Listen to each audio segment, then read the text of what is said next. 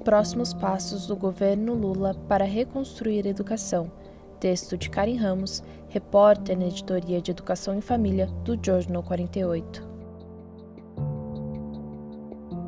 Os quatro anos de governo do ex-presidente Jair Bolsonaro, PL, foram marcados por medidas arbitrárias e descaso com a educação.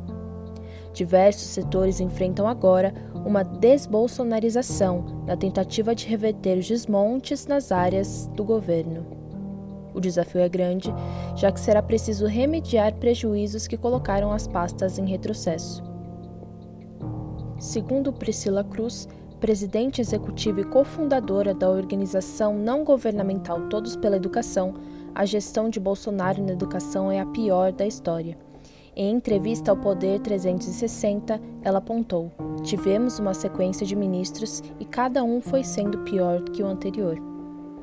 Já no começo da gestão, a falta de comunicação dificultava o andamento da pasta e resultou no acúmulo de problemas internos.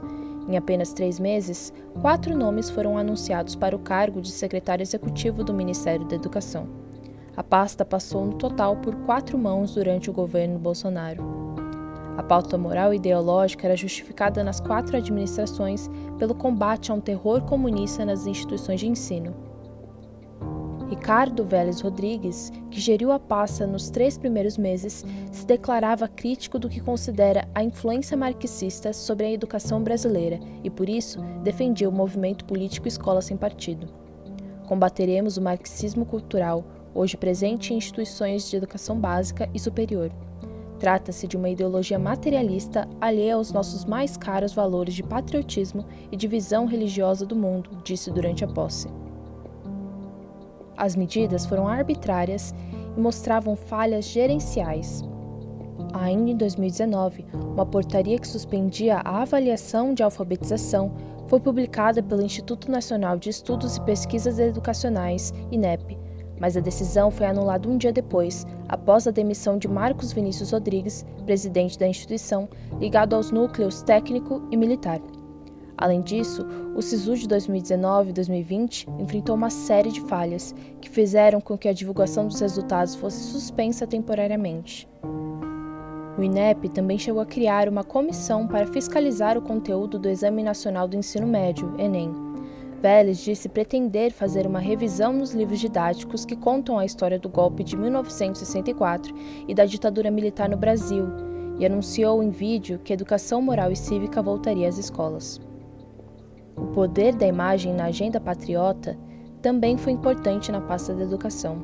Em fevereiro de 2019, Vélez enviou um documento a escolas públicas e particulares de todo o país pedindo que fosse filmada a leitura de uma carta aos alunos com o slogan da campanha de Bolsonaro: Brasil acima de tudo, Deus acima de todos, com as crianças perfiladas diante da bandeira do Brasil para o hino nacional, ferindo a Constituição e o Estatuto da Criança e do Adolescente.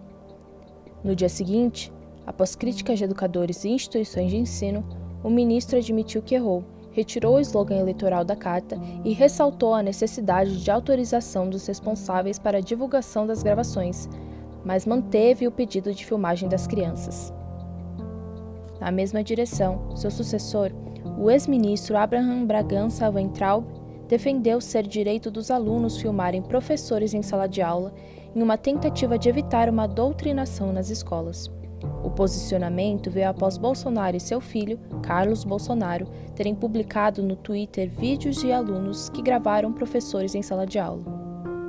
Em entrevista para o jornal Valor, Vélez chegou a dizer que universidade não é para todos, e a frase foi guia para as demais gestões.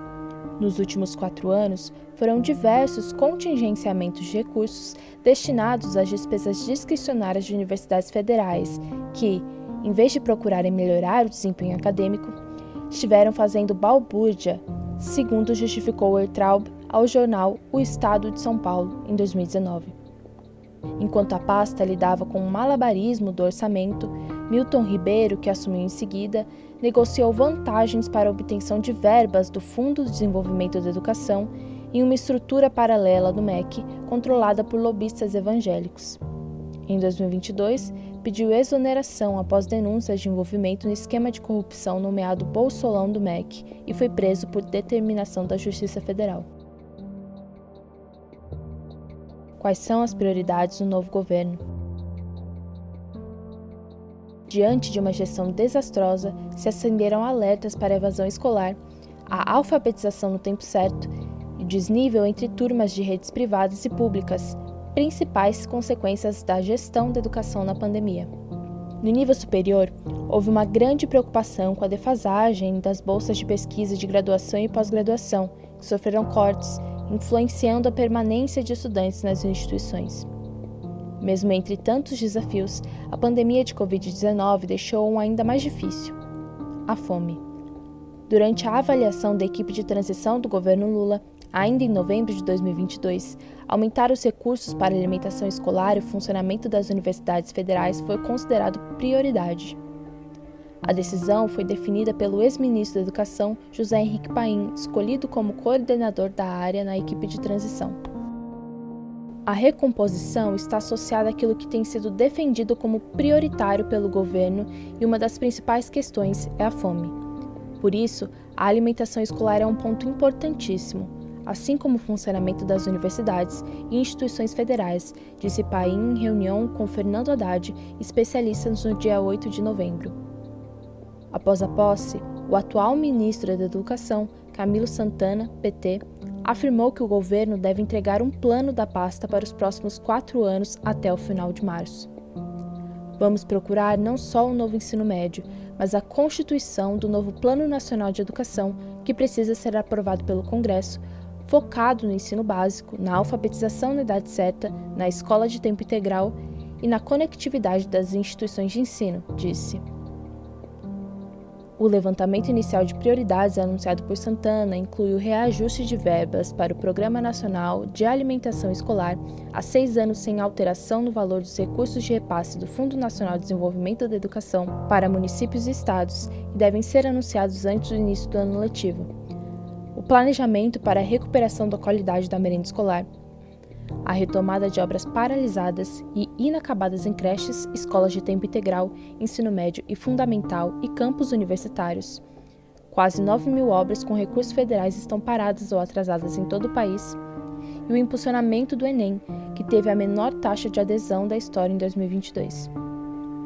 Segundo Santana, a prioridade deve ser o ensino público, sobretudo a educação básica. O desafio do presidente Lula é enorme até porque o último governo desorganizou a educação, disse ele em conversa com jornalistas no Centro Cultural Banco do Brasil, em Brasília, após ser anunciado ministro da Educação. É preciso que a gente volte a ter uma visão sistêmica da educação, desde a infância até a pós-graduação, mas o foco do presidente nesse momento é a educação básica, que vai desde a educação infantil até o ensino médio, prosseguiu. Longo prazo. Como o PNE atual tem vigência até 2024, a partir do ano que vem, o governo federal terá que iniciar o planejamento das políticas para o decênio 2025-2034. E a prioridade é fazer com que todos os projetos sigam fiéis à Base Nacional Comum Curricular, BNCC, que estabelece os direitos de aprendizagem das crianças e jovens. Para que as melhores medidas de políticas públicas sejam tomadas, um relatório com recomendações de políticas de educação para 2023, elaborado pelo Instituto Movimento pela Base e pela Fundação Lehman, em parceria com a ONG Todos pela Educação, sugere quatro ações imediatas e três estruturantes para o governo federal. Para as ações urgentes, o material sugere aprimorar e alinhar o Programa Nacional do Livro Material Didático à BNCC e ao novo ensino médio, aprimorar e alinhar o Sistema Nacional de Avaliação da Educação Básica, SAEB, à BNCC e ao novo ensino médio, regular e avaliar os cursos de formação inicial de professores, monitorar e apoiar a implementação dos referenciais curriculares das redes. As políticas recomendadas têm foco em apoiar as redes de ensino e atualizar a regulamentação nacional para promover a coerência das políticas pedagógicas nas redes. Assim, as entidades reforçam as ações futuras, alinhar todas as ações do governo federal à BNCC, novo ensino médio e outras diretrizes, contribuir para a elaboração do próximo Plano Nacional de Educação, preparar e realizar o processo de revisão da BNCC. A reestruturação do SAEB vem de encontro com a necessidade do governo de produzir dados que mostrem a realidade educacional do país e encabecem políticas públicas.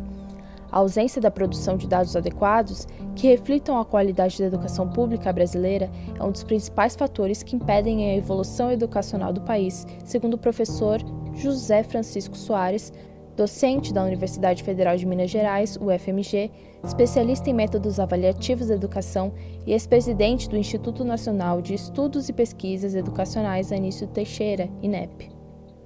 A atual metodologia existe há 25 anos e precisa ser modificada para a inclusão de testes mais sólidos que considerem a realidade do aprendizado da criança e a estrutura da sala de aula que ela tem acesso. Desafios um grande desafio apontado por especialistas está no orçamento da educação e no teto de gastos que limita os investimentos do governo. A medida surgiu como uma tentativa econômica para manter as contas públicas do país controladas e evitar um clima de insegurança ao buscar reduzir a dívida pública, mantendo também a taxa básica de juros menor. Entretanto, a decisão afeta diretamente políticas públicas que beneficiam classes mais baixas e se posiciona a favor do sentimento do mercado.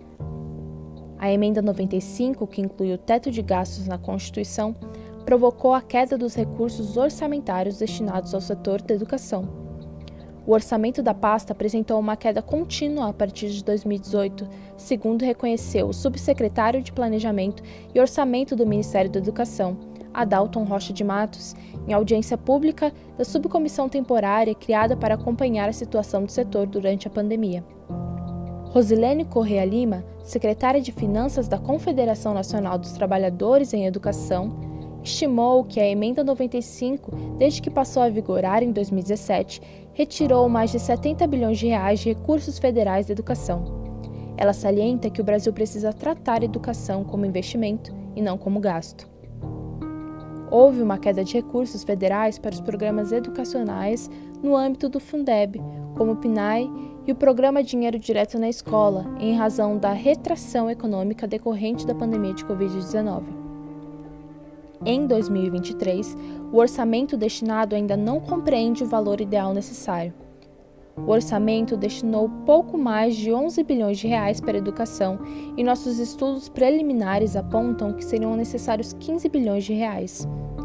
Então, é um processo que vamos acompanhar junto ao Ministério da Educação para que seja possível encontrar paulatinamente novas recomposições, novas medidas de emendas ao orçamento que possam repercutir positivamente, disse a senadora eleita Tereza Leitão, PT, à TV Senado. Para a senadora, a PEC da transição, que resultou na emenda constitucional 126, significou uma solução emergencial ao permitir a recomposição dos valores destinados à merenda escolar. Sem o recurso, Lula assumiria o MEC com um orçamento menor em relação ao ano em que seu antecessor tomou posse. Seriam 5,2 bilhões de reais aprovados para a educação básica por Bolsonaro enquanto no projeto de lei orçamentária de 2019, o governo de Michel Temer, MDB, previa 7,9 bilhões de reais, em valores corrigidos pelo Índice Nacional de Preços ao Consumidor Amplo. Quando você coloca uma coisa chamada teto de gastos, tudo o que acontece é você tirar dinheiro da saúde, tirar dinheiro da educação, tirar dinheiro da ciência e tecnologia, tirar dinheiro da cultura. Você tenta desmontar tudo aquilo que faz parte do social e você não mexe em um centavo do sistema financeiro. Você não mexe um centavo daquele juro que os banqueiros têm que receber, disse Lula durante a COP27. Além da questão orçamentária, especialistas apontam para a construção de políticas de Estado com uma agenda de prioridade nacional, ou seja, conceber um regime de colaboração para além do poder executivo dos entes federativos, para que as políticas sejam contínuas, como aponta Gregório Grisa, professor do Instituto Federal do Rio Grande do Sul e mestre e doutor em educação, em ensaio publicado no Nexo. Os próximos anos do Ministério da Educação, sob o comando de Camilo Santana, devem caminhar sob uma esperança de reconstrução e aperfeiçoamento de políticas públicas. Após dias conturbados, surge a expectativa de reproduzirmos nacionalmente o sucesso do Ceará, governado pelo ministro por oito anos, que chegou ao topo do ranking da educação entre todos os estados nos anos iniciais do nível fundamental. O caminho, no entanto, é difícil e exigirá jogo de cintura para eliminar a herança bolsonarista. Esse texto foi editado por Stephanie Abdala e esse é um conteúdo autoral do Jornal 48, site jornalístico especializado em direitos humanos.